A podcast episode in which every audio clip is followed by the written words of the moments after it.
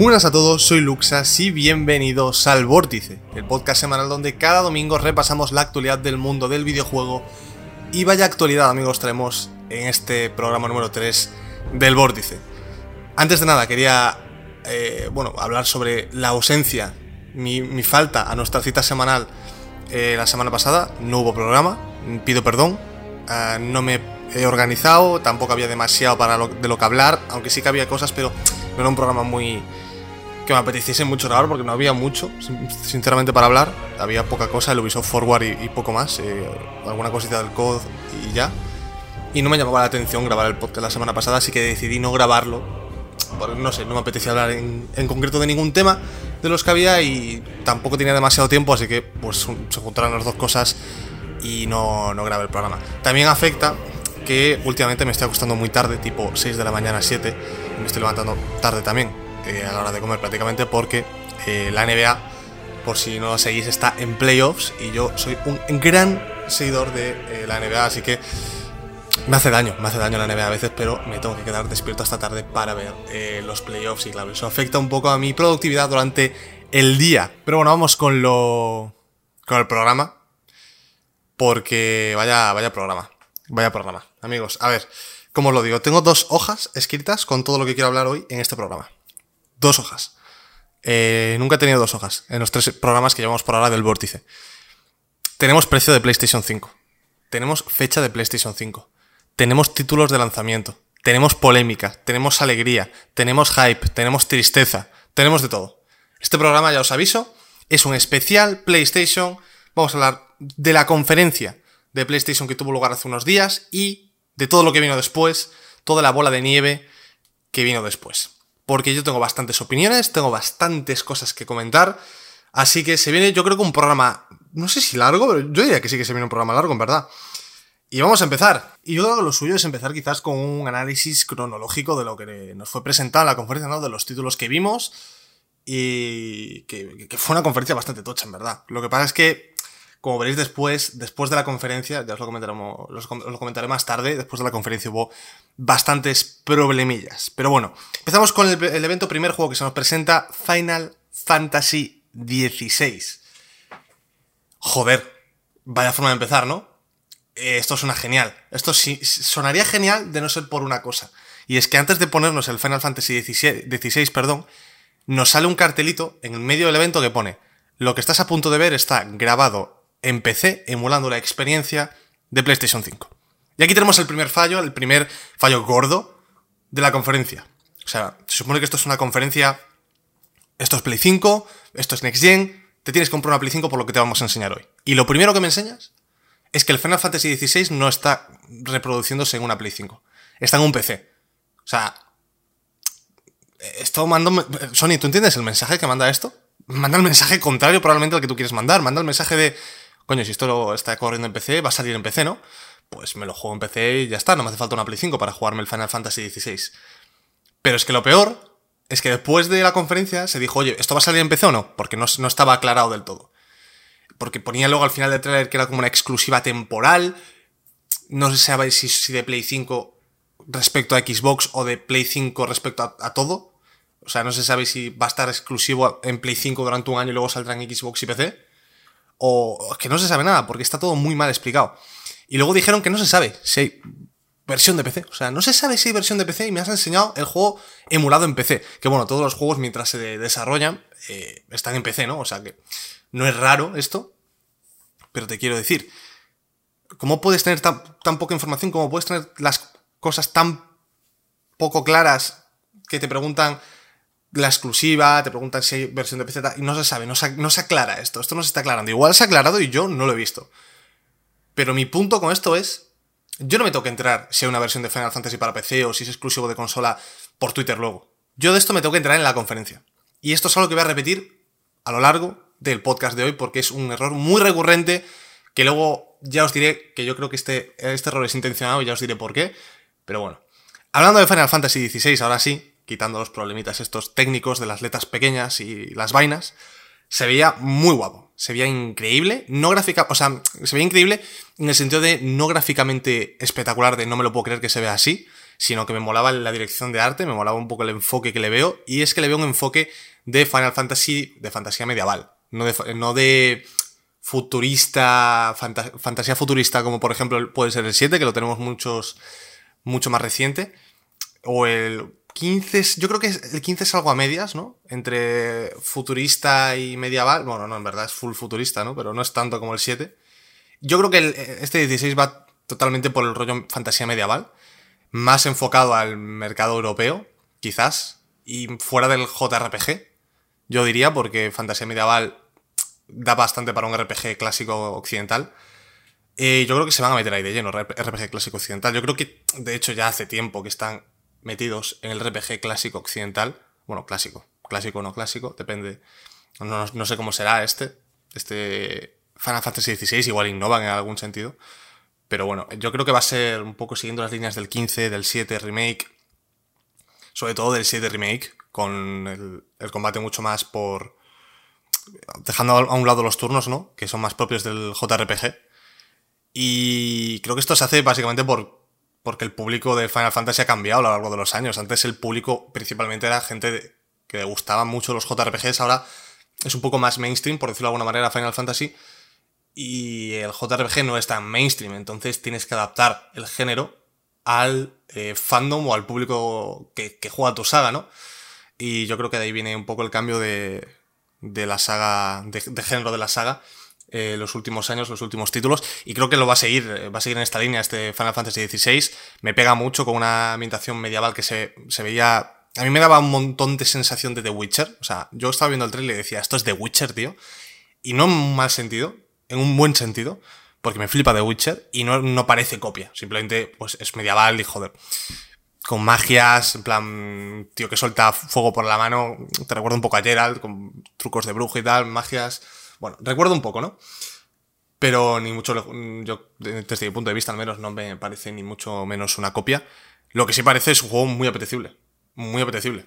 O sea, estéticamente a mí me flipa. Lo que digo, no es, no, es una evolución gráfica, incluso yo diría que se ve peor que Final Fantasy VII Remake, lo cual no llego a entender.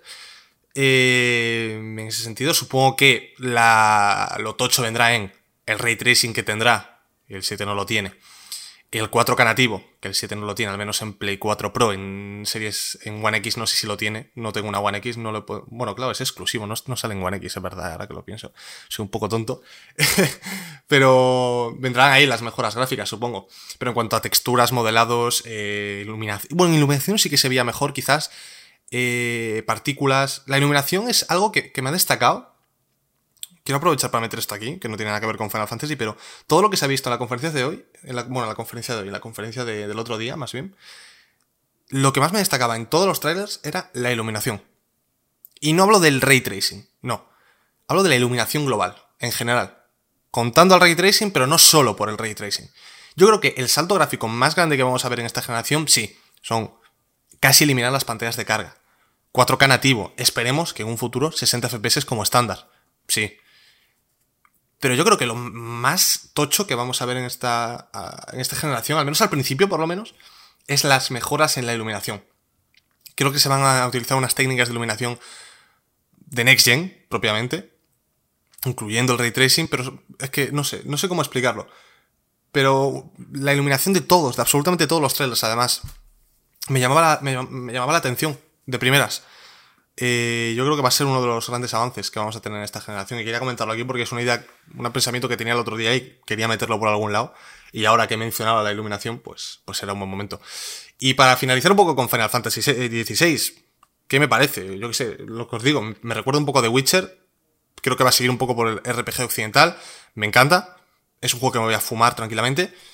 Y también quería comentar otra cosa, es verdad. Otra cosa que quería comentar, casi me olvido de comentarlo. Comentaba que no me parece tampoco tan avanzado gráficamente. Y no me parece tan avanzado gráficamente hasta el punto que yo creo que esto podría salir en PlayStation 4. Y creo que puede ser que salga en PlayStation 4.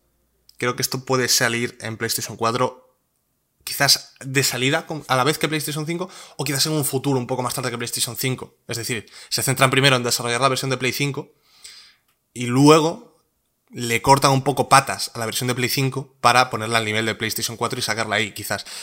Y yo creo que es algo que esto también se va a repetir. Es que tengo muchos pensamientos que contaros de. Tengo muchas cosas que quiero soltar, tío, de la conferencia. Llevo esperando para grabar este podcast mucho.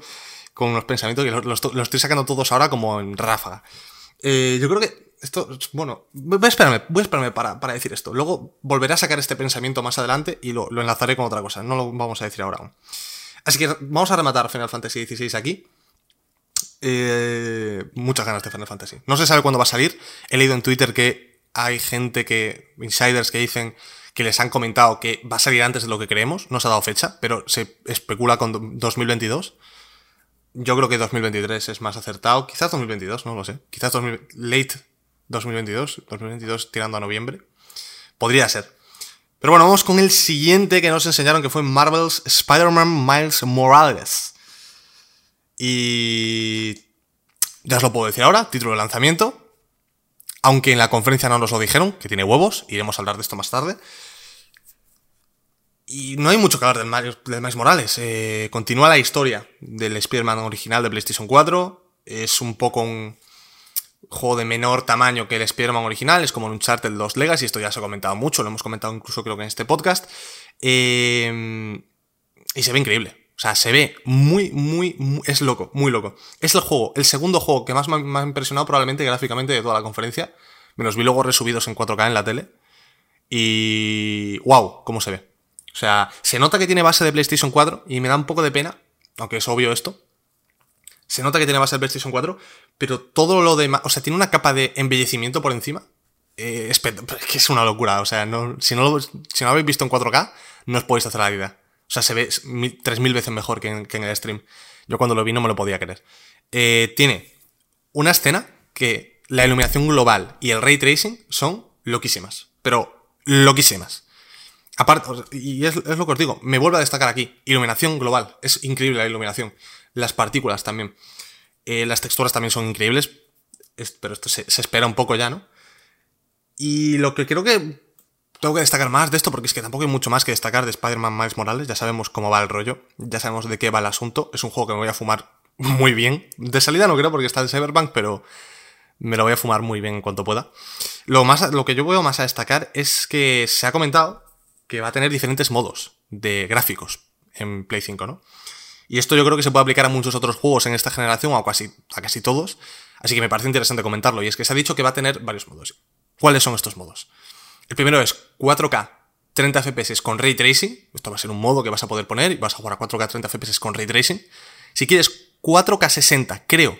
Esto no, no estoy 100% seguro, es que no sé dónde lo leí, pero no lo tengo apuntado, no lo apunté. Mala mía, pero creo que era, si quieres 60 FPS a 4K, desactivas el Ray Tracing, es decir, si quieres 60 FPS no puedes tener Ray Tracing, amigo. Y no estoy 100% seguro, pero creo que había...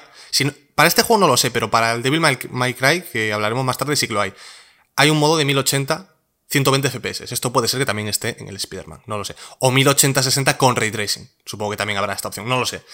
Lo que quiero decir es que el ray tracing es algo que cuesta mucho, le demanda mucho a la máquina. Y al menos al principio de generación yo creo que vamos a estar obligados a elegir entre tasa de refresco o ray tracing. Es decir, ¿quieres 60 FPS? Pues no tienes ray tracing. ¿Quieres 30 FPS o no te importa 30 FPS? Puedes poner ray tracing.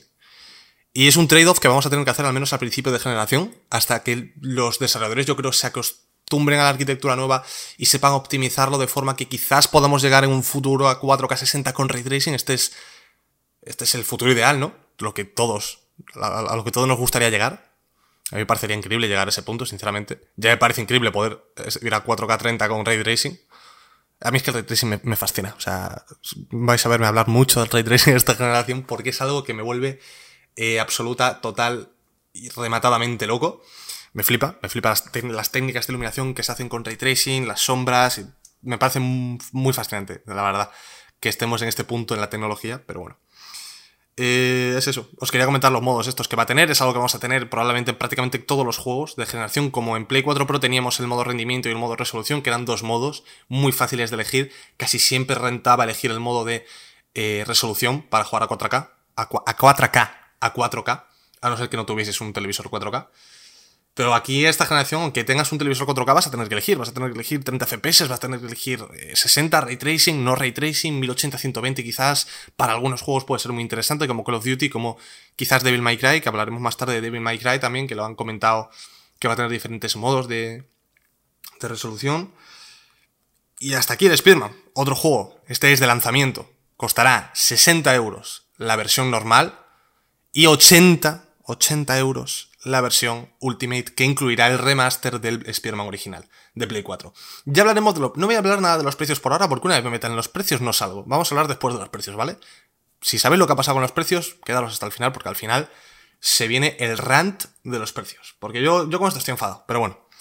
Seguimos con el tercer juego que nos presentaron. Mirad el ritmo que llevaba la conferencia, ¿eh? O sea, tenemos primero Final Fantasy, siguiente Spider-Man, tercero se presenta tras años filtrado, yo pensé que este juego se había cancelado.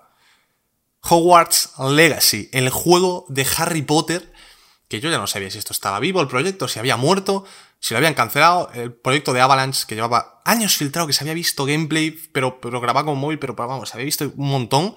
Se sabía que existía un RPG de Harry Potter, que lo estaba haciendo Avalanche, y se sabía esto desde hace años. Por fin, tenemos trailers, por fin se ha enseñado. Y se ve bastante bien. No te voy a mentir, yo no soy muy fan de Harry Potter, o sea que no os puedo decir, mira, aquí se ve esto, claro que esto puede ser de que pase esto. Nunca, no, he visto Harry Potter, me vais a pegar, me vais a insultar, es, estáis en vuestro derecho. Es una saga que tengo pendiente y gracias a este juego creo que por fin me voy a ver las pelis. Y si me engorilo, igual me leo los libros. Y luego me jugaré el juego cuando salga, que creo que no han dicho fecha, juraría que no dijeron fecha. Estoy casi seguro de que no. Eh, pero se ve muy bien el juego. O sea, no nos cuenta mucho más que se está ambientado en 1800. Es una precuela a la saga de Harry Potter en general. Eh, y me parece una propuesta muy interesante en el sentido de que, vale, es Harry Potter. Harry Potter da para un RPG muy tocho. es un juego que da mucho. O sea, es un lore que da para mucho, ¿no? Se puede estirar mucho. Pero me parece muy interesante la decisión que han hecho de que no sale ningún personaje de la, de la saga. No sale Harry Potter, no sale Hermione, no sale Voldemort, no sale nadie. A menos que se sepa. Pero no creo que salgan porque como es una precuela, claro, estos personajes no deberían existir aquí. Entonces, te quitas de en medio a esa presión de... Hay que meter a Harry Potter aquí, va. O sea, no vendes el juego porque sale Harry Potter, es lo que me refiero, ¿sabes? Por ejemplo, el Jedi Fallen Order, EA lo quiso vender a toda costa. Atención, spoilers, si no habéis jugado Jedi Fallen Order te lo quiso vender a toda costa con lo de, oye, que sale, que sale eh, Darth Vader. ¿Sabes? En plan fanservice. Juega esto porque vas a ver a Darth Vader, vas a pelear contra Darth Vader. Y, te lo vendían hasta tal punto que esto me lo spoilearon. la propia EA me lo spoileó cuando, antes de que yo lo, lo terminase. Yo me lo jugué de salida. Y antes de que yo me terminase el juego, vi un tráiler en Twitter pagado por EA para publicitarlo, en el que salía Darth Vader. En el que te, te spoilaban el cameo. O sea, te, estropeaban la sorpresa solo con el hecho de venderlo, porque esto realmente vende. Esto es una estrategia que puedes utilizar y vende. Funciona. Y me parece valiente y muy interesante que no hayan ido por ese camino con un juego de Harry Potter. Porque cualquier fan de Harry Potter, en este tráiler, ve a Harry Potter en 4K, ve a cualquier personaje de, de sus favoritos en 4K, se compra el juego automáticamente. Y si hace falta, se compra la consola también.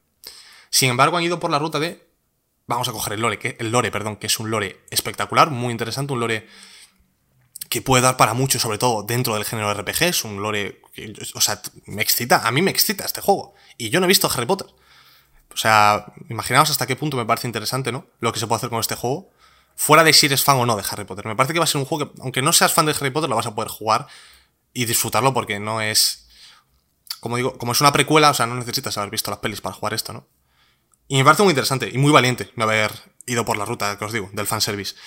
Eh, aparte de eso, gráficamente como se veía, se veía increíble también de los mejores de la presentación. Estaba hecho, o me daba la sensación de que estaba en un Real Engine 4, por, cierta, por los moderados, por ciertos detalles de iluminación. Me daba la impresión, igual fallo, pero yo creo que sí que está hecho en un Real Engine 4.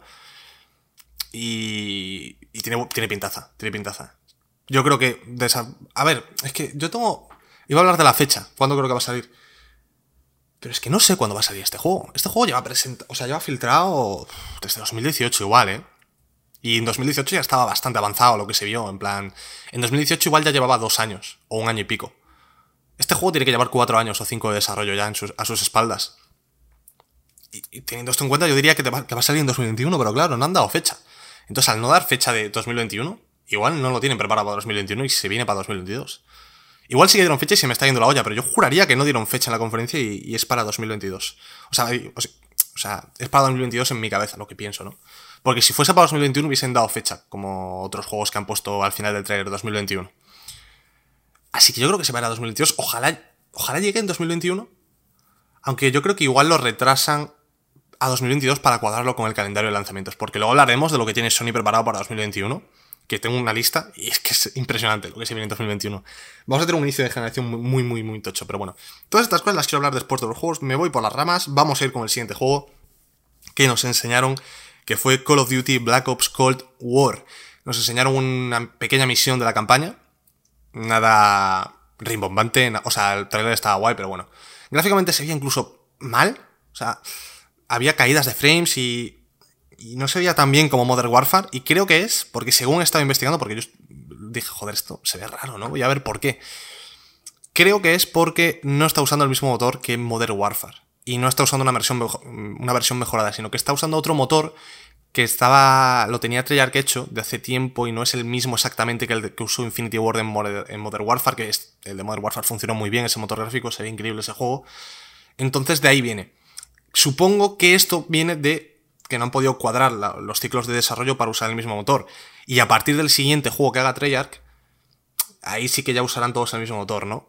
Porque ten en cuenta que este título de Call of Duty en principio lo iba a desarrollar Sledgehammer Games, luego hubo problemas en las oficinas, en la desarrolladora había peleas, no se sabían cómo hacer el juego, tuvieron que empezar de cero, eh, descartaron un montón de contenido y tuvieron que volver a hacer las cosas y se tuvo que meter Treyarch para arreglar el, el asunto.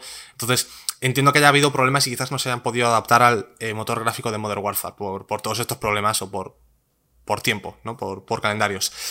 Em, entonces se ve un poco peor, incluso se veía con algunos frame drops.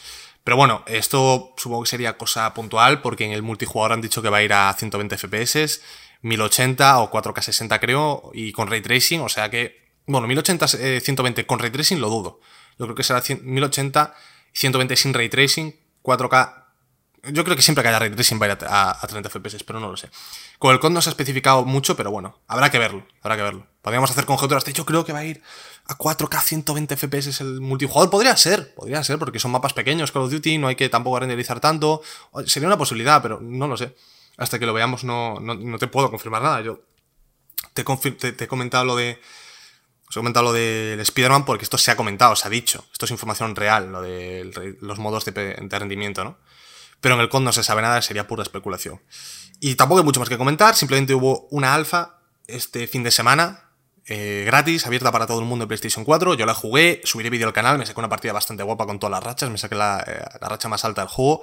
Así que podéis seguirme por, por los youtubers, que siempre me olvido hacer promoción de, mis redes sociales en mi, en mi, propio podcast, tío. Tenéis redes sociales en la descripción. Las tenéis en la descripción. También tenéis el Patreon en la descripción. Que podéis eh, apoyarme en Patreon y os llegan los episodios antes que al resto del mundo. Suscribiros a mi YouTube, a mi Twitch, a, mi, a mi Twitter, seguirme, mi Instagram también, que siempre me olvido hacer la promo, tío. Soy un desastre para estas cosas, pero bueno. Movemos, vamos con el siguiente juego. Resident Evil Village. Resident Evil Village. A ver, ¿qué opino de este juego? Voy a beber un poco de agua porque llevo 23 minutos hablando sin parar y la voz. Tengo la garganta seca. Resident Evil Village. Vamos a ver. Eh, tengo opiniones mezcladas de este juego. Primero, gráficamente. En interiores se ve muy bien. Los modelados de personajes no tan bien. Y en exteriores se ve mal. O sea, mal. No se ve como debería, desde mi punto de vista me parece un juego que también perfectamente podría salir en PlayStation 4. Yo creo que son todos estos juegos, en plan, el Final Fantasy XVI quizás no, o sí, no lo sé. El, el Morales sí. El Black Ops también. El Resident Evil Village también. Yo creo que estos juegos estaban hechos para salir en Play 4 y luego los adaptaron a PlayStation 5 porque se les alargó el desarrollo o lo que sea y, y los tiraron a PlayStation 5. Están lastrados claramente, yo creo, por la PlayStation 4 por la anterior generación. Y yo creo que se nota, se nota cuando los ves. Eh, esto no quita que el Miles Morales, por ejemplo, se vea increíble, pero el Resident Evil, por ejemplo, no se ve tan increíble. No sé por qué. Hay cosas que no, no me encajan. No me encajan. El, o el tráiler no es muy, muy favorecedor, escenas muy oscuras y demás, muy spooky, da mucho miedo, la verdad. Es bastante creepy el nuevo, el nuevo Resident Evil. Pero no sé, no sé por qué el Resident Evil, yo creo que es el, el Re-E-Engine, que es el motor gráfico que usa que usa antes del Resident Evil 7, creo. Sí, ¿no? Lo que está usando últimamente en todos sus juegos. Eh, no sé, no me, no me casa, no, me, no, no, lo veo muy bien, pero bueno, supongo que acabará mejorando y tal. Y, con Ray Tracing. El, Ray Tracing, amigos, es la clave de, de, la victoria gráficamente en la nueva generación. Soy muy pesado de Ray Tracing, pero me encanta, tío. Eh, el caso, fuera de. Ah, quitando gráficos. ¿Qué tal? Está el. ¿Qué tal se ve? Bueno, se ve bien. Se ve que va a dar un miedo que eh, me voy a cagar en los pantalones jugando esto, pero lo voy a jugar en la tele espectacularmente en 4K por la noche. Yo este juego lo voy a jugar solo por la noche porque me quiero poco y quiero hacerme daño, quiero sufrir. Entonces lo voy a, lo voy a ver por la noche, lo voy a jugar por la noche. Y se ve muy bien, tiene... Mm, y es que no sé, es que, es que estoy pensando qué comentaros, de, pero es que tengo opiniones muy mezcladas de este juego y no sé qué decir, tío. No sé, es otro juego. Es lo que os digo, gráficamente me parece de Play 4. De hecho, no descarto. Creo que este juego va a salir en Play 4. Creo que no está especificado, pero yo apostaría un dedo que sí que saldrá en Play 4. Y en One X, o sea, en la anterior generación. Y hay que esperar más. Es que no puedo opinar. No hemos visto gameplay. Es que sin gameplay yo no te puedo opinar mucho de un juego. No me da. No sé, no sé. Yo creo que. El, único análisis que puedo sacar de esta Resident Evil es que. Creo que tras el éxito del 7 que fueron un poco más comedidos dentro de lo que cabe, porque estaban haciendo un cambio muy grande la primera persona y demás, no querían pasarse eh, experimentando. Vieron que esto tuvo éxito, yo creo que en el 8 van a ir, si cabe, sin miedo, o sea, van a ir a, la locura. Yo creo que están locos, estos son japoneses, están locos, ¿sabes? O sea, están enfermos, están muy enfermos. Y se les va a ir la puta olla, yo creo que se les va a ir la cabeza. Y, y yo se ve, se, ve un poco en los trailers, se ve un poco en los trailers que se les va a ir la olla por completo y este juego va a dar mucho miedo, pero mm, de este, no, de este miedo de, bu, ah, qué susto. No, de este miedo de, uff, qué grima me está dando, qué miedo, qué miedo, qué miedo, ay, ay, ay, ay, ay, ¿sabes? Este miedo, uff, que, que es un poco áspero, que, uff, a mí este es lo que más miedo me da, esta estética que parece tener el 8, es el, el tipo de miedo que más miedo me da. Pero bueno, eh, tiene buena pinta, 2021 creo que dijeron. Estoy casi seguro de que dijeron 2021. No he apuntado las fechas. Eh, mala mía, lo siento. Creo que sí que es 2021. Siguiente juego de la eh, presentación. Aquí ya baja un poquito el nivel, pero bueno, no, está mal, te quiero decir. Devil May Cry 5 Special Edition. versión mejorada de Devil May Cry 5. Lo que os comentaba, lo tengo apuntado aquí. 4K 30 FPS, 1080 60 FPS con ray tracing y también tienes un modo de 120 FPS. Eh, si no quieres ray tracing, supongo que podrás tirar a 4K 60.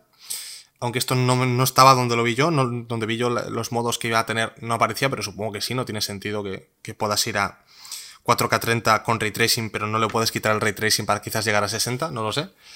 Y luego el modo más interesante yo creo que para Devil May Cry quizás, quizás es el de 120 FPS, ¿no? Es un juego con mucho movimiento que a 120 FPS se tiene que ver francamente bien.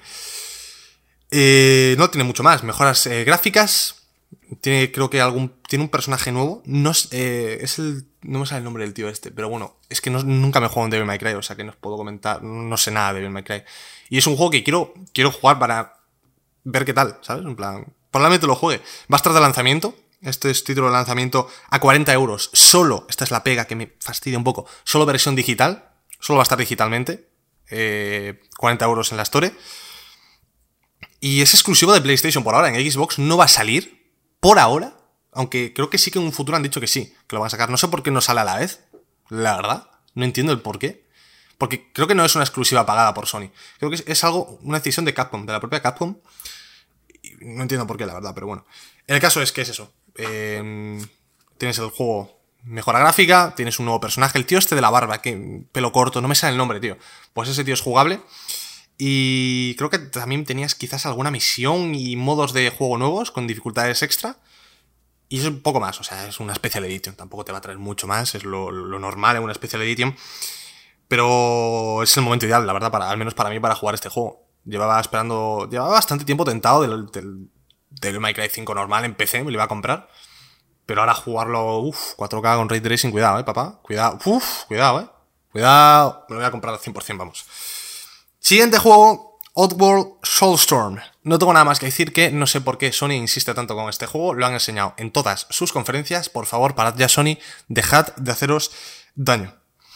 Siguiente juego, aquí ya empezaron a, empezó a dar un poco, hicieron como un pequeño bajón en el nivel, en el medio de la conferencia, porque bueno, tampoco se puede tener todo pepinazos, pero yo creo que tanto el Oddworld como el siguiente que es Five Nights at Freddy's Security Breach son juegos que no pertenecían a esta conferencia, no pintaban nada.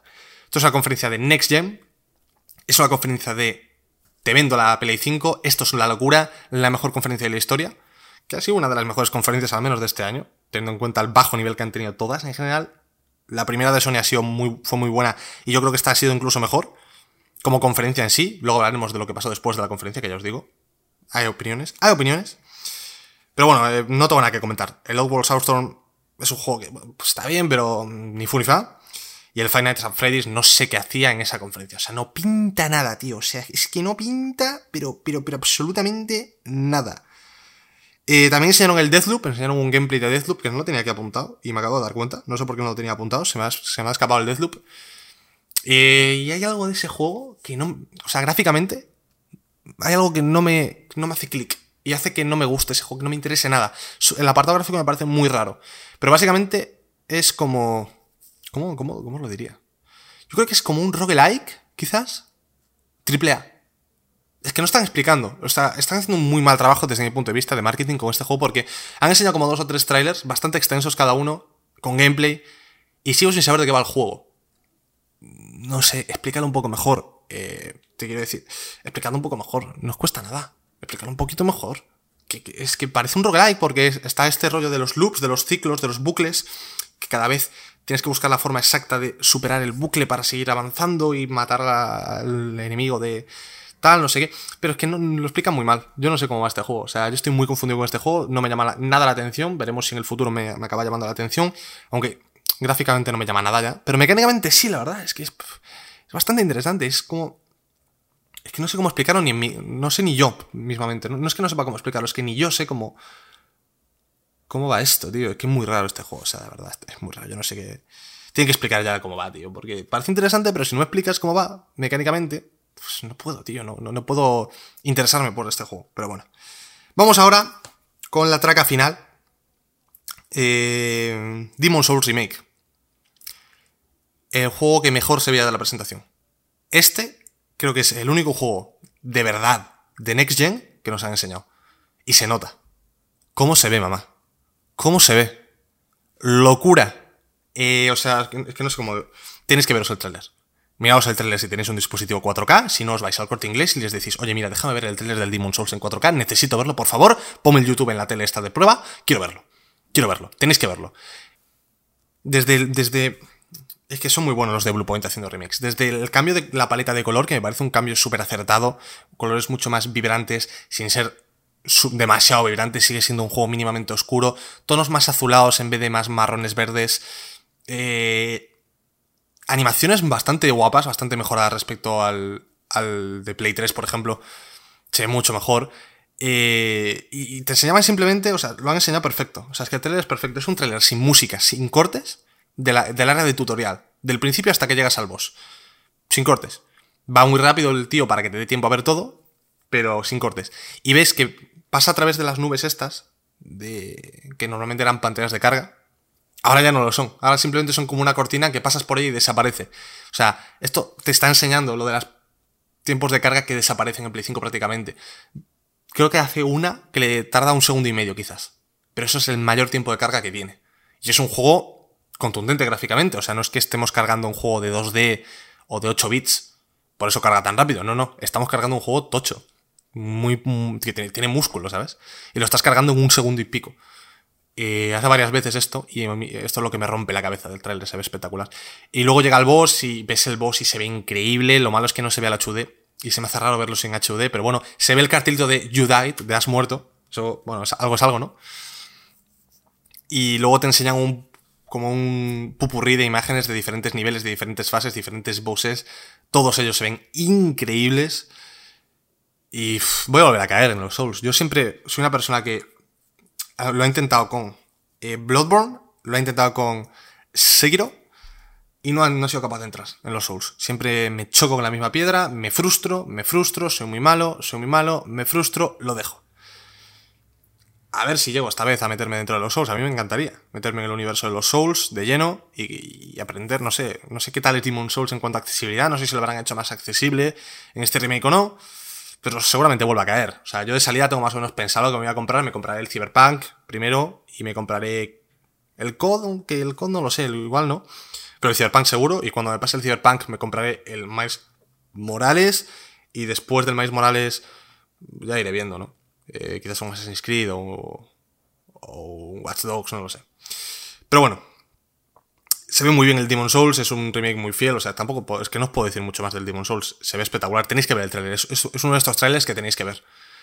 Eh, tenéis que verlo. O sea, yo os lo digo en serio, no me lo podía creer cuando lo estaba viendo en la tele. Se veía demasiado bien. Para ser. O sea, es el, único juego que yo. que tú me dices, esto está en Play 4 y te digo, no me lo creo. El resto me dices, está en Play 4 y te digo, "Mm". quitando el ray tracing y eso en el Spider-Man, me lo puedo creer casi de casi todos los juegos. Pero este, no me lo creo.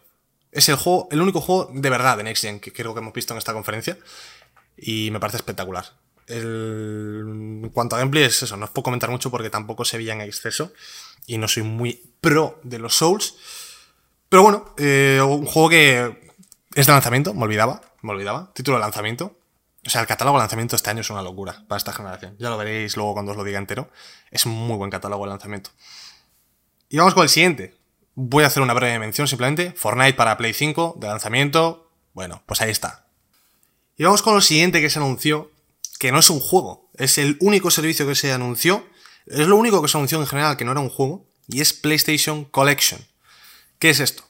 Esto es un beneficio que vamos a tener todos los usuarios de PlayStation Plus de lanzamiento en PlayStation 5. Eh, nos, básicamente es... Yo creo que es el primer acercamiento de PlayStation a Game Pass, a algo parecido a Game Pass. Y es una colección de juegos, los más destacados o algunos de los más destacados de PlayStation 4. Básicamente es, yo creo enfocado sobre todo a la gente que mm, se ha perdido alguno de estos títulos en Play 4 o que no ha tenido una Play 4 y ahora sí que se compra una Play 5 y quiere entrar un poco en, en este ecosistema, en este universo de PlayStation, ¿no? Y, y estos son los títulos. God of War, The Last of Us Remastered, Uncharted 4, Battlefield 1, Monster Hunter World, Fallout 4, Final Fantasy XV, The Last Guardian, Ratchet Clank, Infamous Second Son, Days Gone, Bloodborne, Detroit Become Human, Batman Arkham Knight, Mortal Kombat X o 10, Persona 5, Until Dawn y Resident Evil 7, Biohazard. Estos son los títulos que incluye, eh, son títulos bastante interesantes todos y cada uno de ellos. Y es lo que os digo, yo creo que esto está enfocado a la gente nueva que venga o también para suplir la, más que probable carencia de juegos mensuales en el Plus al inicio de PlayStation 5, porque claro, sale Play 5, pero ¿qué juegos me vas a dar en el Plus cada mes? No hay juegos para regalar, son todos juegos nuevos que están saliendo, no hay catálogo anterior, no, lo único que puedes es darme juegos de Play 4. Así que realmente lo que han hecho aquí es darnos pues 10, 11, 12 juegos de Play 4 del, eh, del tirón de lanzamiento en Play 5 para que va- vayamos jugando, incluso por si no te puedes comprar muchos juegos de salida porque no te da el dinero, pues te puedes rejugar un God of War a 4K, irá mejor supongo. O sea, lo que, lo que yo necesitaba saber de esto para que me atrayese es, ¿va a tener mejora gráfica? Todos estos títulos van a tener algún tipo de mejora gráfica, es decir, el God of War me va a ir a 4K 60 por lo menos, o, o cómo va el rollo. Porque si el God of War me va a 4K 60, me lo, me, lo voy a fumar otra vez, clarísimamente. Si el The Last of Us me va a 4K 60 también, el, el original, pues igual me lo vuelvo a fumar. Y así con unos cuantos. Pero si no van, si no tienen mejoras gráficas, mm, ya no me vale para mucho esto porque, no sé. Es un poco descafinado, ¿no? Espero que tengan mejoras gráficas. No se ha dicho, no se ha especificado, no se sabe, pero espero que lo tenga. Y lo siguiente que, que enseñaron, bueno, pues es ya un poco, un poco la chicha, lo que sabíamos todos que iba a salir en esta conferencia, lo que iba a estar, lo que todos queríamos saber, fecha y precio. No me voy a enrollar, voy a decirla, luego opinamos. Precio. 500-400. 499, exactamente. Con disco, 399 sin disco, la digital. Fecha. 19 de noviembre. En Europa, o el resto, bueno, lo, digo al revés, es que soy tonto. 12 de noviembre. En una serie de regiones que era eh, Australia, Canadá, Estados Unidos, México y alguna más. Japón, creo. Y el 19 en el resto del mundo, el 19 de noviembre. Será una semana más tarde en el resto del mundo. Y vamos a hablar primero de la fecha porque es lo más controversial. El precio, al fin y al cabo, no hay mucho que comentar. Es lo que esperábamos todos. No hay nada fuera de lo que esperábamos. Quizás yo, esperaba eso, 500, 400. O sea, no, han hecho malabares con el precio al final. Han hecho lo que se esperaba, lo, lógico. De cierta manera. Pero la fecha sí que me, me, molesta especialmente porque aparte de que nos da de lado un poco el mercado europeo, que yo creo que somos de el mercado más fuerte prácticamente que tiene PlayStation, eh, me parece feo porque Jim Ryan, en unas entrevistas que tuvo hace tiempo, cuando cogió el cargo al principio del año, eh, decía que este año quería intentar hacer un, un lanzamiento global, ¿no? Para todo el mundo. No querían hacer un lanzamiento escalonado como han hecho. Todas las generaciones de PlayStation han, hecho lanzamiento escalonado hasta el día de hoy. Y siempre, yo creo que es la mayor asignatura pendiente con los lanzamientos de nuevas generaciones de Sony. No puedes en 2020 sacarme un lanzamiento escalonado, tío. No puedes. O sea, no puedes hacerlo después de haber dicho esto. O sea, decía que no, no, no, o sea, no tengo la cita textualmente, pero decía que eso, que querían intentar hacer un lanzamiento global este año para todo el mundo. Se le llama la boca, ¿no? Pero en general decía eso. Y no me puedes hacer esto en 2020, hay que abandonar los lanzamientos escalonados, no puede ser, o sea, o la sacas el 19 en todo el mundo, o la sacas el 12 en todo el mundo. Pero no me saques el 12 en unas regiones, el 19 en otras, porque es una, una putada para el consumidor. O sea, Antaño, bueno, te lo puedo comprar. Antaño, pues los juegos tampoco salían a la vez en todo el mundo. Antaño salía este juego salía aquí en esta fecha, eh, salía en España en la otra fecha, no sé cuándo, dos meses más tarde. Bueno, vale, vale. Entonces se podía entender que las consolas también, con las consolas también pasase esto, pero es que los juegos a día de hoy salen globalmente en todo el mundo. Entonces con las consolas tiene que ser lo mismo, tienen que salir a la vez en todo el mundo. No puedes sacar la consola escalonada, tío, no puedes. Eso arruina la experiencia de la gente que lo recibe más tarde, en cierta manera, la, la estropeas un poco porque el día 12 vamos a, aquí en España a estar viendo imágenes de PlayStation 5, de los menús, de todo, por todo Internet. Va a estar plagado. Aunque no quieras ver nada, vas a verlo. ¿Sabes? Es de esto que no puedes evitar prácticamente.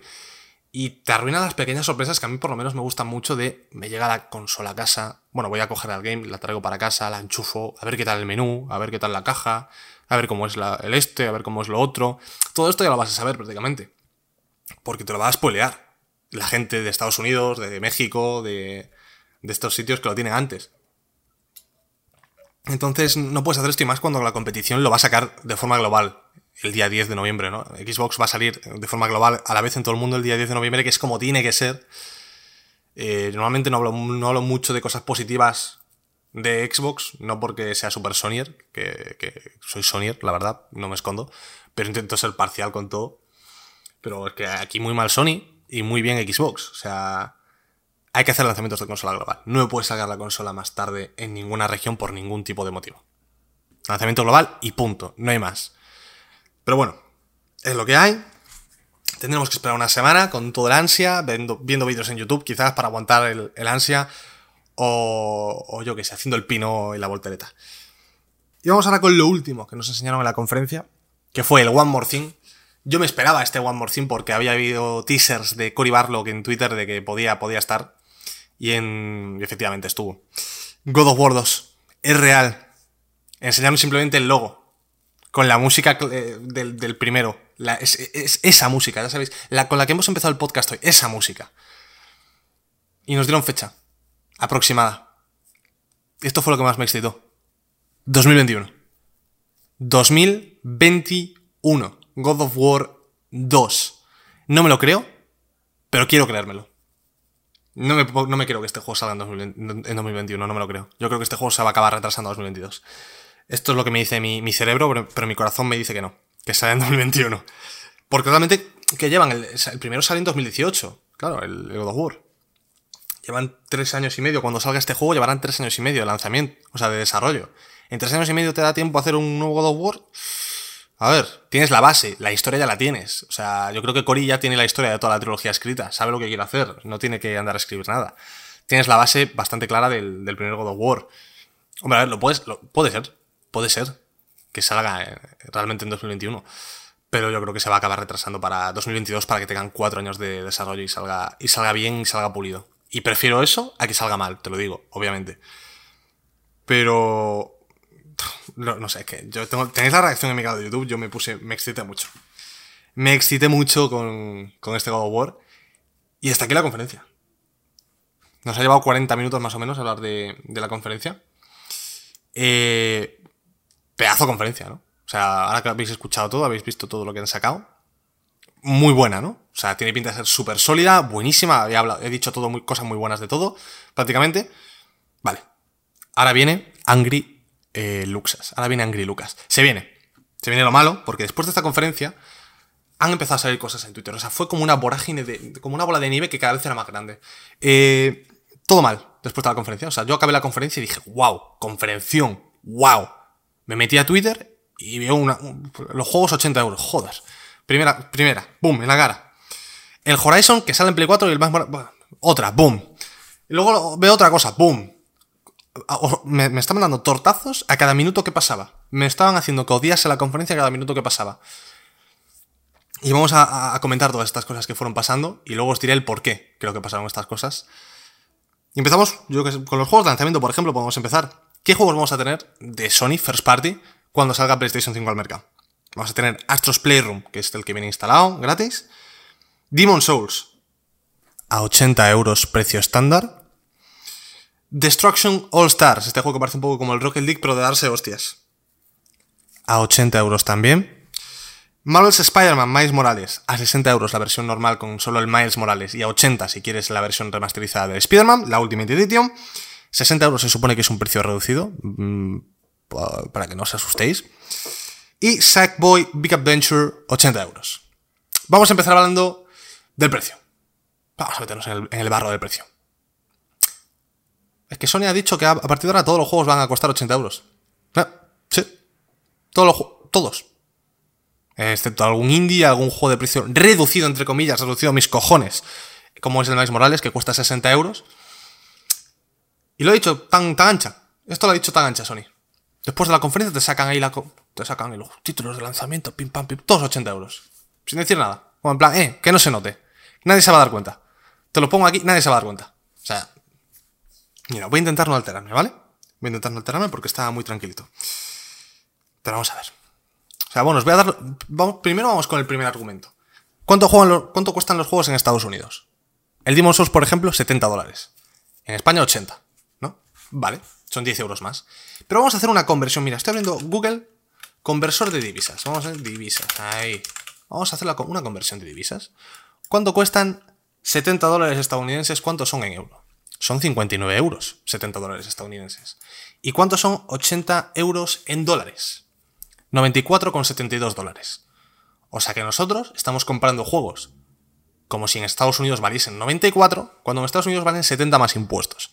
Estos impuestos según mis investigaciones, suelen dejar los juegos en 77 dólares estadounidenses. Por lo tanto, por esta regla de 3, los juegos en España tendrían que seguir costando 70 dólares, porque 77 dólares estadounidenses, que es a lo que se vende allí, se traduce más o menos en 65 euros. Nosotros es lo que hemos estado pagando durante años, y es el precio lógico, el precio razonable. Y no entiendo este aumento de 10 euros en todos los juegos de Sony, y por consecuencia probablemente todos los juegos de todas las compañías a partir de ahora. Ya se vio venir un poco al principio con, con NBA 2K, que decían, NBA 2K eh, 20 para PlayStation 5 va a costar 75 euros. Vamos a añadir 5 euros por motivos, bueno, porque los desarrollos son más caros, bueno, que sí, que son más caros, que cuestan más los juegos, que no quieren perder beneficios las multi, empresas multimillonarias, que sí, que lo entiendo, pero no puede pagar el plato, el plato, el roto del consumidor. No puede. No puede. Y no puede seguir así esto. Porque por esta regla de 3 vamos a acabar pagando en PlayStation 6 100 euros por cada puñetero juego. Y no puede ser. Esto no puede ser. Son empresas multimillonarias. PlayStation ha tenido los mejores datos económicos de su historia. Ha ganado más dinero que nunca. No necesita aumentar sus beneficios. Sin embargo, te está aumentando el coste de cada juego. Porque no quieren dejar de ganar la absurda cantidad de dinero que están ganando. Entonces, ¿quién paga el plato roto? El consumidor. ¿Y por qué aumentas el, eh, precio tanto en, Europa respecto a Estados Unidos? Porque es más barato en Estados Unidos. No sé. Lo lógico, sería que en Estados Unidos costase 70 dólares y que costase 70 dólares aquí. Al igual que la PlayStation 5 cuesta 500 dólares en Estados Unidos, la que lleva disco, y cuesta 500 euros en España, en Europa. Porque hay paridad de precio en consolas Incluso en los mandos también cuestan lo mismo, independientemente de la divisa, pero en los juegos no. ¿Por qué? O sea, estamos en una era en la que estamos transicionando hacia, hacia servicios como Game Pass, que por 10 euros puedes jugar absolutamente todo, lo que tienes en la consola prácticamente. Y, el movimiento de Sony, en vez de sacar un Game Pass, es no solo decir que no va a sacar un Game Pass, que lo ha dicho Jim Ryan en una entrevista, ha dicho, este modelo de Game Pass no es un... Mira, es que voy a buscar la cita, la tengo aquí, me estoy calentando ya, ¿eh? Es que lo pienso y me caliento, tío. Tengo la cita aquí, un momento. Eh, ¿Dónde está? Aquí está. Para nosotros, tener un catálogo de juegos eh, no es algo que defina una plataforma. De nuestro pitch, nuestra idea, como ya has escuchado, es nuevos juegos, grandes juegos. Tenemos, eh, hemos tenido esta conversación antes. No vamos a, ir por el camino de poner títulos de lanzamiento en sus, modelos de suscripción. Estos juegos cuestan muchos millones de dólares. Bastante, algunos eh, bastante más de 100 millones para desarrollarlos. Y no creemos que esto sea eh, sostenible. O sea, que básicamente está diciendo, Xbox haz lo que quieras, vete arruinándote, que yo no voy a arruinarme con Game Pass ni mierdas. Y te digo más, voy a dar más valor a tu Game Pass. mira qué buenos son, mira qué, qué, competencia más amistosa eh, entre compañías. Que PlayStation le ha dado mucho más valor al Game Pass subiendo sus juegos a 80 euros. O sea, fíjate tú. Ahora el Game Pass vale mucho más que antes. Si antes, en vez de pagar 70 euros por un juego, podías pagar 10 y jugar al Game Pass, ahora puedes pagar 10 euros y no pagar 80. El Game Pass ha ganado. El Game Pass ahora es el mejor servicio de la historia del videojuego. De la historia del entretenimiento, fíjate lo que te digo. Tiene más valor que Netflix ahora mismo. Bastante más. Desde mi punto de vista. Eh, no entiendo, o sea, no entiendo. Es que de verdad que no entiendo el, aumento de, precio eh, a 80 euros. Me parece, eh, además, en una época de crisis, tal y como está la cosa, sobre todo en Europa, aunque en todo el mundo en general, con lo del coronavirus y demás, la gente ya le cuesta hacer el esfuerzo de comprarse una Play 5, pues no solo tiene que esforzarse en eso, sino que ahora tiene que pagar cada, cada juego que se compre 10 euros más. ¡Pum! O sea, con esto además también fomentas la compraventa de juegos, que es algo que, que Sony no quiere, ¿no? Porque pierden pasta. Con esto fomentas que yo me compre un juego, me compre, ponle el Spider-Man, me acabe de jugar el Spider-Man y vaya a Wallapop y lo ponga a vender porque es un juego muy caro y no me renta tenerlo en la estantería si vale todo ese dinero. Si vale. Si yo puedo comprarme el Spider-Man. Bueno, el Spider-Man igual es precio reducido. Si me puedo comprar, por ejemplo, el Demon Souls por 80 euros, acabarme el Demon Souls y venderlo por 65 euros, ¿por qué no lo iba a hacer? O sea, me sale rentable, ¿no? Y yo creo que es algo que va a tener que hacer mucho muchos consumidores, yo probablemente incluido. Es algo que no quiero hacer, eh, no me gusta hacerlo.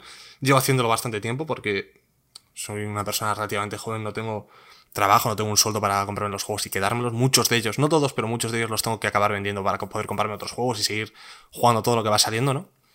Y esto lo va a hacer cada vez más gente. La compraventa se va a ver muy beneficiada.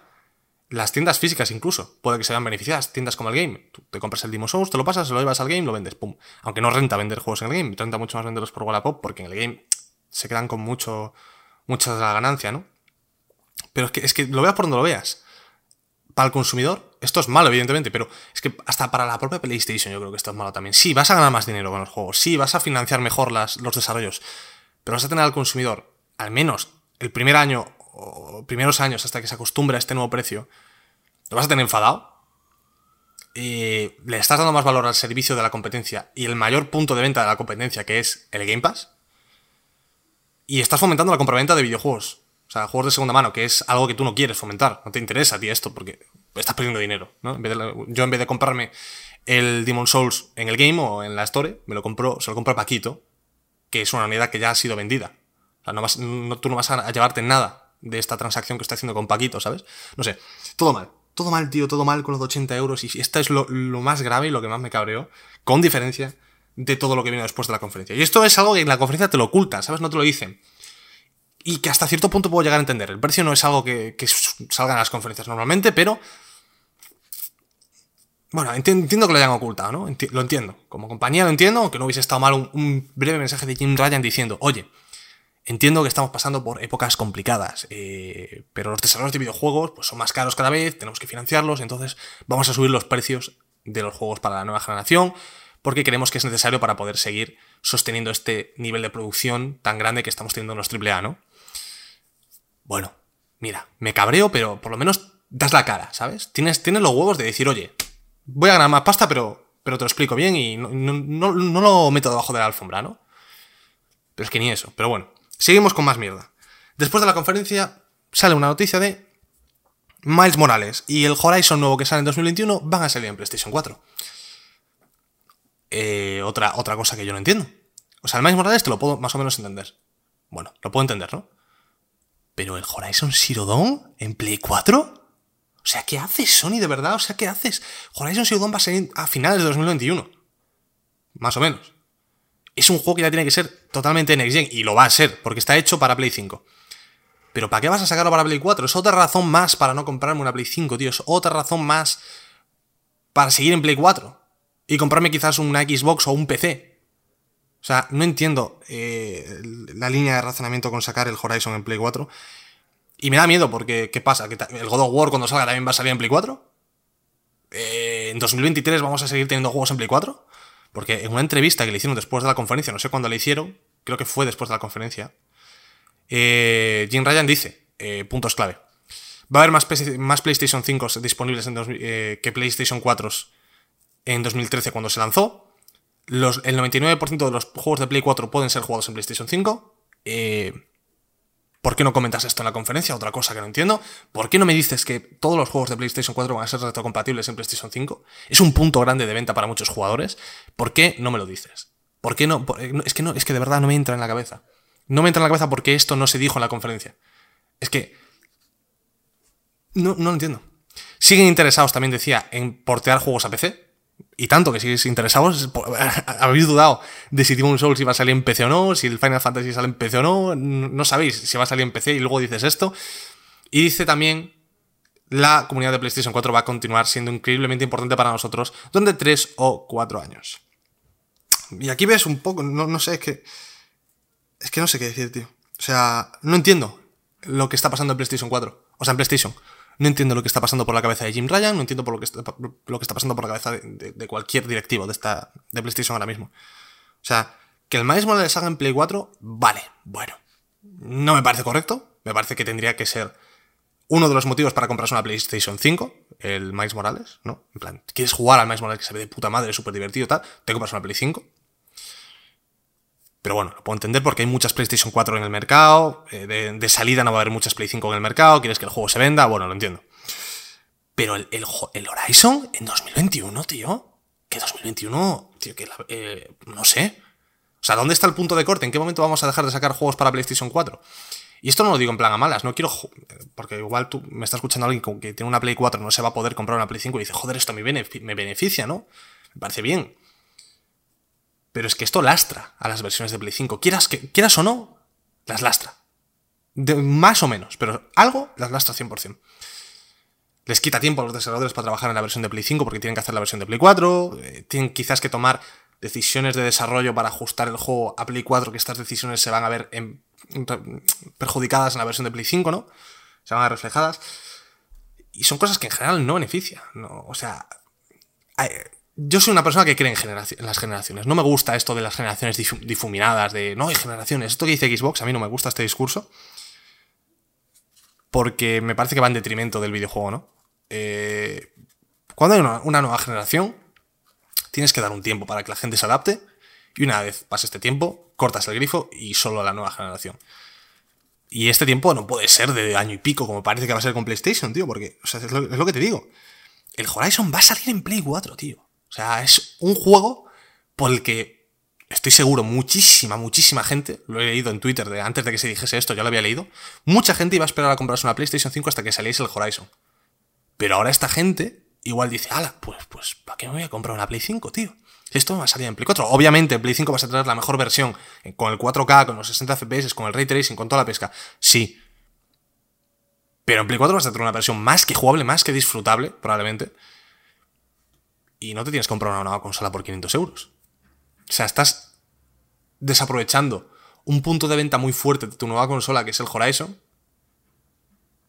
para venderlo en Play 4. Que sí, que entiendo que hay 12.000 millones de unidades en el mundo de PlayStation 4, que, que, es muy tentador sacar los juegos para Play 4 todos. Porque hay mucha gente que tiene una Play 4 en su casa, muchísima. No quieres dejar que esa gente quede ahí en el olvido y no le saques más dinero, lo entiendo. Pero hay que poner un punto de corte. Hay que decir, hasta aquí. Este juego ya no va a salir en Play 4. Y espero que ese punto de corte sea God of War. O sea, yo espero que God of War no salga en Play 4. No quiero que ese juego esté lastrado ni lo más mínimo por PlayStation 4. Es mi, mi segundo juego favorito prácticamente de la historia. El primero, eh, bueno, el primero del reboot de la saga. Bueno, soft reboot. Y no quiero. Yo, yo quiero que ese juego salga perfecto. Que, sea increíble, que no se vea lastrado por nada, tío. Hay que cortar en algún punto. Yo creo que el punto tendría que haber sido Horizon Zero Dawn. Me sorprendió muchísimo ver la noticia de que iba a salir en Play 4. No sé qué tienen en la cabeza los de PlayStation. Espero que tengan algo bien pensado, saben más que yo de marketing, pero espero, que tengan algo bien pensado y tengan una hoja de ruta de este juego, a partir de este juego ya no vamos a sacar más juegos en Play 5, y espero que tengan pensado ya, y que no vayan improvisando. Pero me da miedo, tío, es algo que me da, me, da miedo. Porque si sacas el Horizon, ¿dónde paras? Sacas el, God of War también, sacas el próximo Uncharted en Play 4 también, sacas el próximo gran título de PlayStation en 2023 para Play 4 también, ¿cuándo paras? Porque claro, si estás con esta mentalidad de es que tenemos 12 millones de PlayStation 4 en el mundo, con esta mentalidad nunca vas a parar de sacar juegos para PlayStation 4, porque siempre va a haber esos 12 millones, no van a desaparecer estos 12 millones de PlayStation 4 en el mundo. Entonces siempre va a ser un, algo atractivo para desde el punto de vista económico sacar los juegos para PlayStation 4 porque mucha gente va a seguir comprándolos. Hay gente que en su casa sigue teniendo una Play 3, pero y no, se llegó a comprar nunca una Play 4. ¿Sabes lo que te digo? Pues esto puede pasar con mucha gente también con PlayStation 4. Y no sé, no sé. Es algo que me... Estas dos noticias, estas dos concretamente, me enfadaron bastante. Me enfadaron bastante y, joder, son polémicas, son polémicas y yo creo que son muy malas. ¿Y por qué no me has dicho estas cosas en la conferencia? Por ejemplo, ¿por qué no me has dicho que el Miles Morales iba a salir en Play 4 en la conferencia? ¿Por qué no me has dicho lo de los precios de los juegos en la conferencia? Mm. ¿Sabes? Yo creo que, que la conferencia ha sido muy buena porque todo lo malo que tenían que decir, pero no querían decir en la conferencia, lo han dicho todo a pies juntillas por Twitter después para que la gente no se enterase. O que la menor cantidad de gente posible se enterase. Y, claro, si quitas todo lo malo de la conferencia, todas las noticias que tienes que dar pero no te gusta darlas, claro, las quitas de la conferencia, las das luego en Twitter o en un blog, hay tres líneas mal puestas, y claro, la conferencia queda de puta madre, el vídeo es la hostia, el vídeo, la conferencia en sí ha sido la hostia. Pero todo lo que viene después es muy malo. Aumento de precio en juegos, salen el Horizon en Play 4 y todo esto lastrando. Hay que cortar la generación en algún punto, en todo muy difuso. Que el Demon Souls sale en PC pero luego no. Que el Final Fantasy no se sabe si saldrá en PC. Y lo, esto sigue. Porque ahora falta el punto prácticamente del que más se ha quejado la gente, ¿no? Eh, que es las reservas. Las reservas han sido un caos. Sony, Jim Ryan también, hace tiempo dijo, cuando salgan las reservas, avisaremos con tiempo. No os preocupéis, os vais a enterar y vais a estar listos para reservar vuestra unidad, no os vais a quedar sin ella. Bien. Acabó la conferencia y a las... Me acuerdo perfectamente porque estaba atento para reservarla yo rápido porque ya me olía que algo así iba a pasar. En 12 menos 20, más o menos en España. En el game sacan las reservas. Yo voy corriendo a reservar, me reservo mi unidad. Antes de las 12 ya tengo mi unidad de PlayStation 5 reservada. A la 1, antes de la 1, están todas las PlayStation 5 agotadas en game. Y como en game, en prácticamente todas las distribuidoras de prácticamente todo el mundo. En Estados Unidos también. Muchísimos problemas para hacerse con una PlayStation 5. Sony dijo que iban a salir al día siguiente de la conferencia. O sea, creo que la conferencia fue el día 16, pues que iban a salir el día 17. Salieron el día 16 en muchísimos sitios. Muchísima gente confió en la palabra de Sony de van a salir el día, 17, pero salieron el día 16. Eh, prácticamente al acabar la conferencia, como os digo. Y mucha gente se quedó sin, su unidad de PlayStation 5. Y a día de hoy mucha gente no tiene una, unidad de PlayStation 5 asegurada. Por una mala gestión de las reservas. Ha sido un caos. Incluso Sony, la propia Sony, ha puesto un tweet. Voy a buscarlo. Porque fue un, tweet, yo creo, histórico. Nunca he visto a PlayStation disculparse así. Lo tengo aquí, espérate. ¿Lo han borrado? Ah, no, aquí está. Eh, han puesto este tweet. Vamos a ser honestos. Las reservas de PlayStation 5 podrían haber sido mucho más suaves, mucho más bien hechas, básicamente. Nos, disculpamos sinceramente por esto. Eh, durante los siguientes días vamos a sacar más PlayStation 5 para reservarlas y los retailers van a dar mucho, van a dar más detalles. Y más PlayStation 5 van a estar disponibles a, medida que se acerque el, fin de, final de año.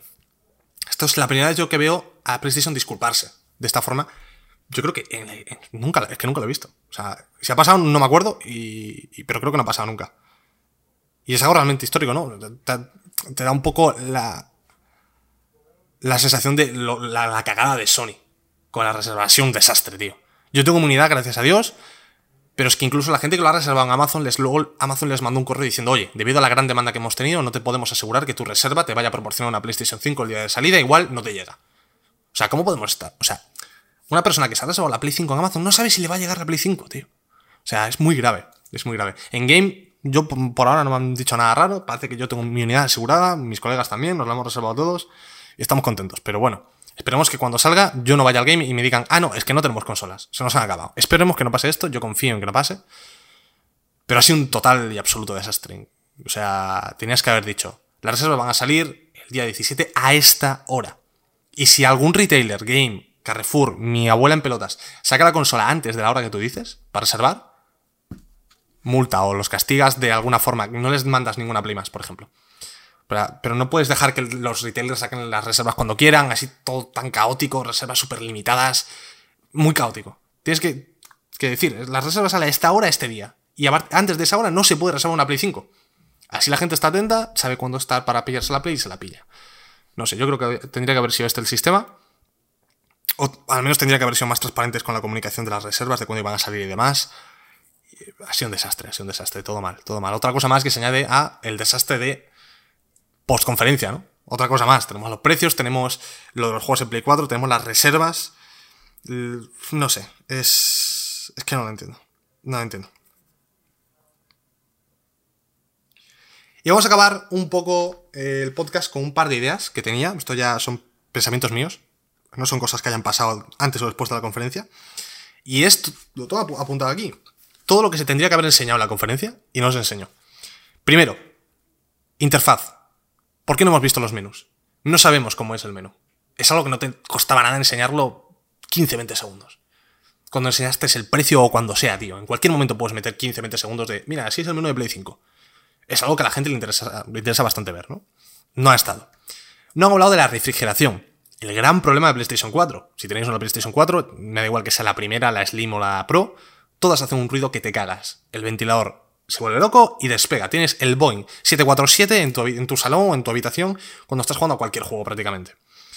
No han hablado de esto. Han dicho que hace mucho que sí, la refrigeración era algo que tuvieron muy en mente para que no volviese a pasar lo mismo que con Play 4 y tal. Pero no me has dicho nada aquí ahora, no me has dicho, no sé, me podías... algo, no sé, es algo que a mucha gente le importa. No, a mí me importa. Me gustaría que en mi Play 5 no escuchase la, la Play hacer mientras estoy jugando al Miles Morales, por ejemplo. Me gustaría tener esta seguridad, esta, esta certeza, ¿no? Pero bueno, habrá que esperar hasta que la gente lo reciba el día 12 y nosotros no. es que de verdad es que es duro, ¿eh? Y retrocompatibilidad. No han comentado nada. Lo comentaron luego en Twitter por el aire ¿Y por qué no lo pones en la conferencia? Es lo que os he dicho. ¿Por qué no lo pones en la conferencia? ¿Por qué no me dices esto en la conferencia? Es un punto muy fuerte de venta, tío. Si la gente sabe que todos sus juegos de Play 4 los va a poder jugar en Play 5, es una razón más de peso para comprarse la Play 5, tío. Y no lo dices. Y no lo dices, tío. Y luego, los juegos de lanzamiento. Que esto es otra cosa que a mí me pareció impresionante. Los juegos de lanzamiento los han dicho, lo hemos comentado ya. Pero los dijeron en un post, en un blog. No los comentaron en la propia conferencia. Y ahora viene todo lo que yo creo. Vamos a conectar todos los puntos que hemos estado comentando, ¿no? Vamos, los vamos a conectar todos ahora. Lo primero es que la conferencia ha tenido una, mal, una mala organización, estaba mal organizada. Nos dieron la fecha y el precio al final de la conferencia, cuando tendrían que haberla dado al principio, para que después, cuando pones los trailers de los juegos, al final, en vez de tener que decir Holiday 2020, porque ponía en todos los juegos, de en el, Spider-Man, en el Demon Souls ponía Holiday 2020, en vez de poner eso, podrías poner la fecha real, porque ya sabemos la fecha de Play 5 y me puedes decir la fecha del juego. Eso es lo primero. Y si no quieres dar la fecha y el precio primero, pues mira, me lo das al final, pero en vez de ponerme en los títulos del lanzamiento Holiday 2020, me pones Day One. Así ya sé que este juego va a estar con la Play 5. esto es lo primero que no entiendo. ¿Cómo, cojones no se les ha pasado por la cabeza de, oye, igual deberíamos de decir en la conferencia, que va a haber millones de personas, qué juegos van a poder comprarse con la Play 5 de lanzamiento? No lo dicen. Y luego, la conferencia ha sido tan buena tan tan buena por algo muy simple. por algo muy muy simple. Porque se, se, han quitado todo lo malo de la conferencia y lo han dicho en Twitter después de cualquier manera, en un port, un blog o como sea. El precio, bueno, entiendo que no lo hayan dicho, pero lo de los juegos en Play 4 no dicen nada. Eh, lo de los precios no dicen nada. Lo de las reservas lo dicen en Twitter luego, no lo dicen en la conferencia. Eh, todo mal, o sea, mucha información omitida. Y yo creo que, había información incómoda para que no querían decir, como el precio, como que ciertos juegos van a salir en Play 4 y demás. El Sackboy, por ejemplo, también va a salir en Play 4, que no lo dije antes, va a salir en Play 4 también. Yo creo que todo esto Sony no lo quería decir en la conferencia porque son noticias que saben que no van a gustar al público. Todo lo que han hecho ha sido meterlas debajo de la alfombra y decirlas después de la conferencia, que el público general no va a ver esta información, muchos, mucho del público general no lo va a ver. Entonces así la conferencia parece increíble, claro, pero si metes toda esta información que has omitido en la conferencia, que la tendrías que haber metido, queda una conferencia mucho más descafeinada, realmente. Solo con lo del precio de los juegos, ya es mucho peor, ¿no? Eh, con lo de que el Horizon va a salir en Play 4 es también bastante peor ya, ¿no? Eh, con toda la polémica del Demon Souls que sale en PC o no, que no sabemos si sale, luego no sale, eh, todo el rollo este. también empeora un poco, ¿no? Con lo de que el Final Fantasy te lo han enseñado en PC y luego no saben si hay una versión de PC, también lo empeora, ¿no? Son detalles que se van haciendo una bola de, una bola de nieve. Y estos detalles no son malos, malos, malos. Son malos, no me malinterpretéis, pero no son tan malos de por sí. Lo malo es que nos lo hayan intentado ocultar. Que no hayan sido claros con la comunicación. Ha habido un claro problema de comunicación con esta conferencia y, con, lo que ha pasado después de la conferencia. Espero que esto sea una cosa de una vez. Que hayan tenido algún desliz, que haya pasado algo, que yo qué sé, vete tú a saber. Pero que a partir de ahora tengamos una comunicación clara por, por parte de PlayStation. Porque Xbox está teniendo una comunicación muy clara, lo están haciendo bien en ese sentido.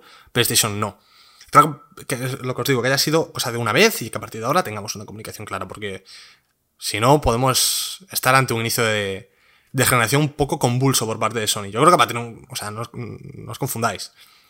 Tengo mi PlayStation 5 reservada, no tengo ningún problema. Estoy a tope con la, con la Next Gen, o sea, súper a tope. Pero cuidado, no abuses de la confianza del consumidor, ¿sabes? No abuses de la confianza del consumidor, porque yo creo que Sony se ve muy superior en estos momentos y sabe que prácticamente todo el mundo que quiera una Play 5 se la va a comprar. Porque saben que cuando pongan la música del God of War te la vas a comprar. Saben que cuando pongan la música del Horizon o el logo del Horizon te la vas a comprar. Y no los culpo. Realmente vienen de una generación muy fuerte por su parte, saben que tienen, están en una posición muy favorable, entonces lo único que espero es que no se relajen y no, no abusen de la confianza del consumidor. Pero bueno, de lo último de lo que quería hablar es de los títulos de lanzamiento y de los títulos que se vienen en 2021. Vamos a hablar primero de los títulos de lanzamiento. Vamos a ver qué vamos a tener disponible el 12 de noviembre. Eh, estamos teniendo en cuenta la fecha de lanzamiento americana para esto. ¿Qué títulos van a estar disponibles en el, 12 de noviembre para PlayStation 5 y Xbox Series X o Series S? Para Play 5 vamos a tener Spider-Man Miles Morales, Sackboy, Destruction All Stars, Demon Souls, Astros Playroom, Godfall, Assassin's Creed Valhalla, Madden 21, Dirt 5, Destiny 2 Beyond Light, eh, Call of Duty Black Ops Cold War, Watch Dogs Legion, Devil May Cry 5 Special Edition y NBA 2K21. Y creo que aquí falta FIFA que no está puesto. En Series X vamos a tener prácticamente lo mismo, pero bueno, os lo digo, porque, claro, están todos menos los exclusivos. Está el Jazz Tactics, el Tetris Effect, Yakuza Laika Dragon, Assassin's Creed otra vez, The Falconeer, que es, parece rollo indie, Madden otra vez, Dirt otra vez, Destiny otra vez, Black Ops otra vez, Watch Dogs otra vez, Devil May Cry 5 y NBA 2K21 otra vez. El catálogo de lanzamiento es bastante mejor, desde mi punto de vista, el de PlayStation 5. Pero volvemos a lo mismo. En Series X tienes la ventaja del Game Pass, ¿no? Y no tienes que pagar 80 euros quizás por muchos de esos juegos. Pero bueno, el catálogo de lanzamiento es mucho más fuerte, evidentemente. Eh, bastante más fuerte el de PlayStation 5. Tienen esos tres exclusivos de Spider-Man, Demon Souls y Sackboy. Que claro, Xbox, ¿qué tiene? El Yakuza Like Dragon, que creo que es exclusiva temporal, y luego el Gears Tactics, que ya salió en PC hace mucho, o sea que realmente no es ni siquiera un juego nuevo, ¿no? Entonces, pues el catálogo de lanzamiento yo creo que es bastante mejor el de Play 5. Y luego tengo aquí una, lista de juegos que están bueno, confirmados, que la idea principal es que salgan en 2021.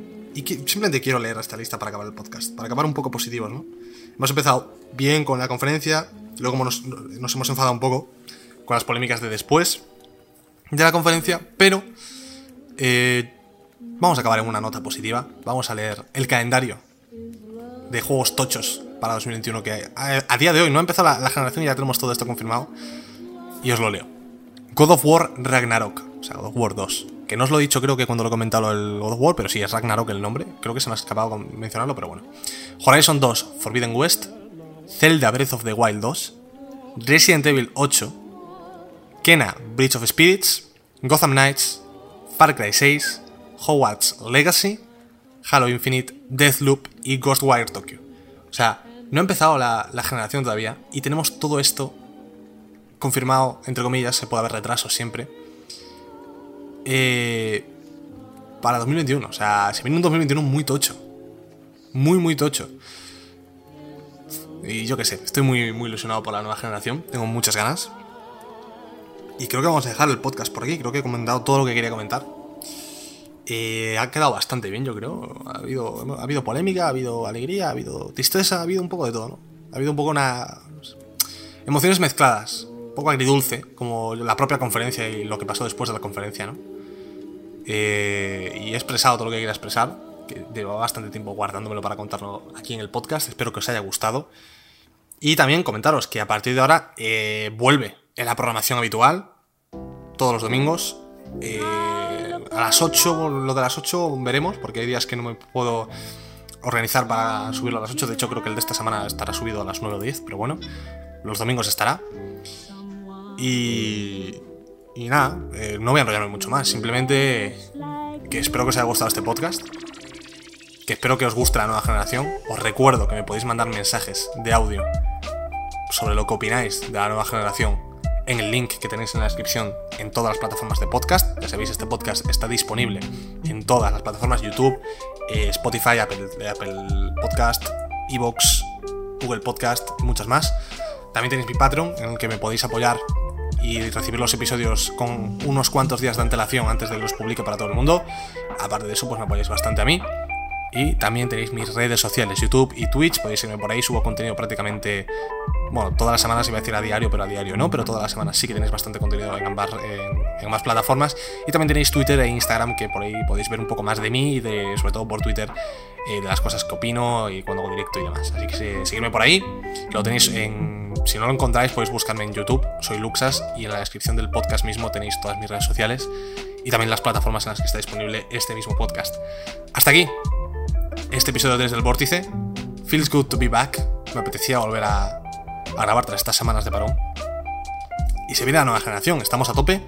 El barco está a tope, amigos. Y nada, nos vemos en el próximo episodio del vórtice. Adiós.